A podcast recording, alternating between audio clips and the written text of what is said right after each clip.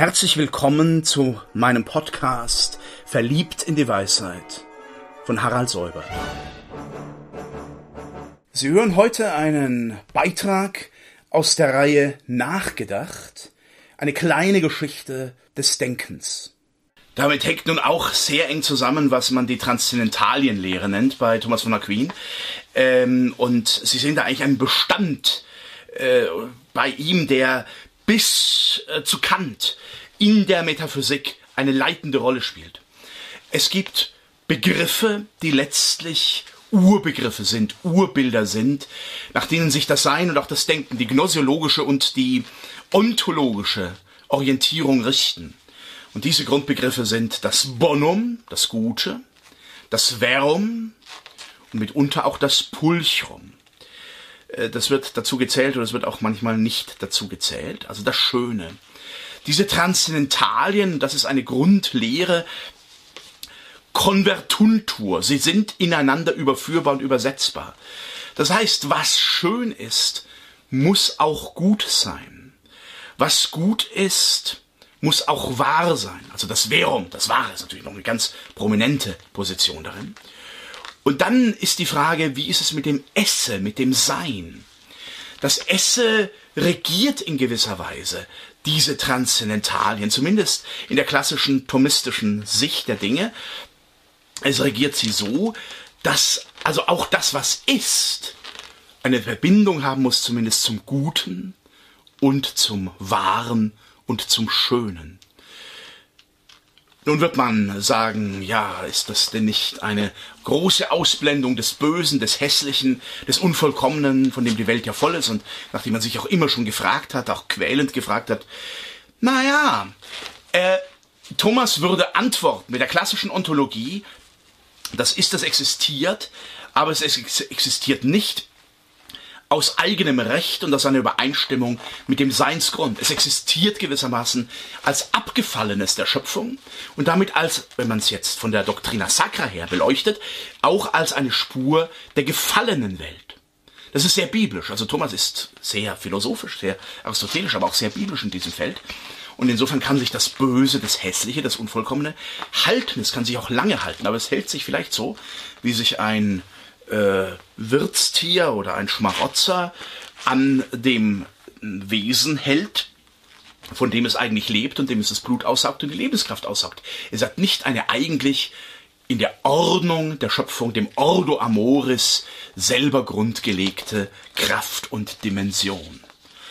Ähm, das heißt dann auch nochmal ganz stark, dass das Endliche am Unendlichen, am Ewigen Anteil hat und nicht das Umgekehrte, der Ausgangspunkt der Ontologie, das Endliche ist. Nicht, meine Damen und Herren, jetzt hören Sie genau zu von den äh, fünf Wegen her, nicht im Wesentlichen. Da unterscheidet natürlich der Thomas genauso wie der Aristoteles von dem ersten für uns und von dem ersten in der Sache und dem Wesen. Eine Unterscheidung, die sehr hilfreich ist, wenn man die Dinge der Welt betrachtet und irgendwie einen metaphysischen Denkhorizont noch hat und voraussetzt. Ähm, wir gehen natürlich von dem Endlichen aus. Für uns ist das Endliche erstmal unser Ausgangspunkt, unser Erfahrungspunkt. Kann gar nicht anders sein, weil wir selber an dieser endlichen Welt Anteil haben. Aber im Wesen ist es das Primum analogatum, die Sphäre dieser Ursache, äh, dieses, dieses Grundes, der im Göttlichen liegt der die Dinge dann zusammenführt und zusammenhält. Nun ähm, ist diese Transzendentalienlehre äh, eigentlich nie strittig gewesen, der ganzen mittelalterlichen Philosophie und die Philosophie des Mittelalters ist unglaublich reich. Es ist erst in den letzten 20, 30 Jahren voll erschlossen worden und noch längst nicht voll ediert worden, was es da auch an bedeutenden Denkern unter Thomas gibt. Thomas war immer natürlich der große Klassiker. Ich nenne hier in deutschen Sprachraum drei Namen, die dazu sehr viel beigetragen haben. Neben grandiosen französischen Forschungen, englischen Forschungen, das ist Kurt Flasch, der mit einer wahnsinnigen Lebensleistung, er ist jetzt 90 geworden in diesem Jahr, das Mittelalter kartografiert hat, erschlossen hat, äh, vor allem in seiner Philosophie des Mittelalters, da kommt man in all diese Verzweigungen, diese Debatten hinein. Es war, darauf komme ich nachher noch, äh, Hans Blumenberg, der den Weg vom Mittelalter in die Moderne gezeigt hat, der große Philosoph, der nun 100 Jahre alt geworden wäre. Und es ist, was die platonisch, neuplatonische Linie zu Meister Eckhart anbetrifft, auch Werner Bayerwald ist gewesen, äh, vor zwei Jahren gestorben. Ich habe das große Privileg, in seinem Oberseminar viele, viele Semester zu sitzen und von ihm manches zu lernen. Äh, und natürlich äh, gibt's dann die großen Engländer, die in ihrer Weise auch den Thomismus in die Moderne gebracht haben. Aber, meine Damen und Herren, wichtig ist zu sehen, äh, unter diesem großen Geflecht von Debatten, von Streitigkeiten, auch in der Kunst der Disputation, sind diese Transzendentalien selber niemals strittig, auch in ihrer Konvertibilität. Und da können wir natürlich uns fragen, in welchem Weltbild leben wir eigentlich? Wir leben nicht mehr in einem teleologischen, in einem zielhaften. Und wir leben nicht ohne weiteres in einem, das diesen Horizont der Erstheit, der positiven Grundprädikate voraussetzt, sondern sehr oft in einem, das im Mechanismus sich erschöpft, im, ähm, im Physikalismus sich erschöpft. Das war auch ein Moment der Aufklärung, weil die Aufklärung zu Funktionsbegriffen führte, von den Wesensbegriffen zu Funktionsbegriffen. Dadurch kann man die Natur viel stärker beeinflussen, man kann viel stärker empirische Forschung machen und so. Aber man verliert auch einen ganzen Horizont. Und die Frage ist, ob dieser Horizont einfach nur vormodern ist, was ja immer so eine Art Abgrenzung ist, oder ob der auch äh, nach der Moderne und durch die Moderne hindurch ähm, sinnhaft eigentlich ist. Sinnhaft für unser Weltverhältnis im Ganzen und wir daher auch daraus noch einiges lernen und gewinnen könnten. Der Seinsbegriff ist in diesen Transzendentalien dann das eigentlich Strittige. Ist das Sein selber Teil der Transzendentalien? Ist das Sein selber ähm, ein Wesensbegriff, ein Universalbegriff, der ein reales Prädikat des Seienden ist oder wäre? Hier hat äh, Thomas ähm, eher dazu geneigt, ich werde es dann nachher noch etwas präzisieren, äh, diese den, das Sein mit in die große Analogie hineinzuziehen. Und das wird dann strittig äh, bei den äh, spät äh, mittelalterlichen Denkern, Philosophen, die sich um die Existenz von Universalien äh, streiten und darüber streiten, ob wir überhaupt Wesensbegriffe haben, die über Einzeldinge hinausgehen. Ja, also ob Sein, was für Sein, was Sein eigentlich für einen Status hat.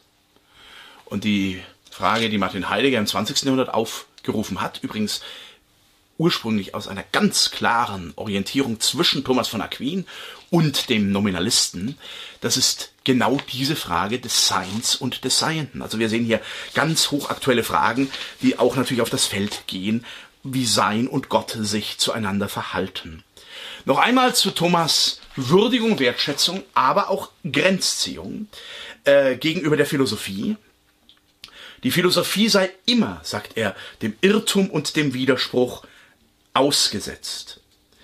Und ähm, in einer Predigt in Paris am 14.07.1269, einer sehr denkwürdigen Predigt, hat er es so formuliert. Es gab viele heidnische Philosophen. Heidisch heißt einfach vorchristlich zunächst einmal, pagan.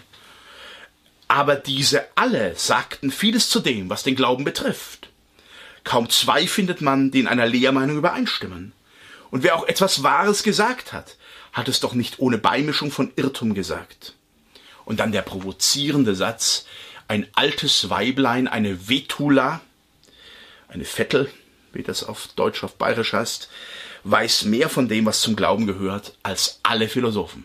Das ist natürlich ein großes Wort des nicht alten, aber kurz vor seinem Tod stehenden Thomas von Aquin, der in seiner Weise durchaus ein Welt gereister war, ein weit gereister war, der ähm, seine Werke diktiert hat auf Reisen von Konzilien und Höfen zu anderen Höfen und Konzilien, der als Dominikaner, das heißt von den neuen Bettelorden ausgehend, eine große Karriere als Magister in Paris gemacht hat und der dieses immense Werk diktatweise hinterlassen hat, der am Ende sagt, die Schlichtheit des Glaubens ist weder durch die Doctrina Sacra, die ja davon auch nur sprechen kann und diese Sicht, diese Schau, diese eigentliche Gottesschau spiegeln kann, noch erst recht von der philosophischen Gotteserkenntnis zu vermitteln.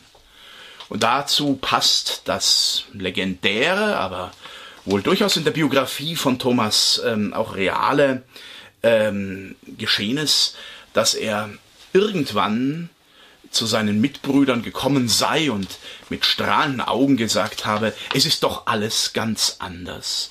Die Feder aus der Hand legt und nichts mehr schreibt. Ein Jahr, ein halbes Jahr vor seinem Tod etwa. Äh, da kommt auch eine Demut hinein, die diese großen christlichen Denker und Philosophen immer hatten.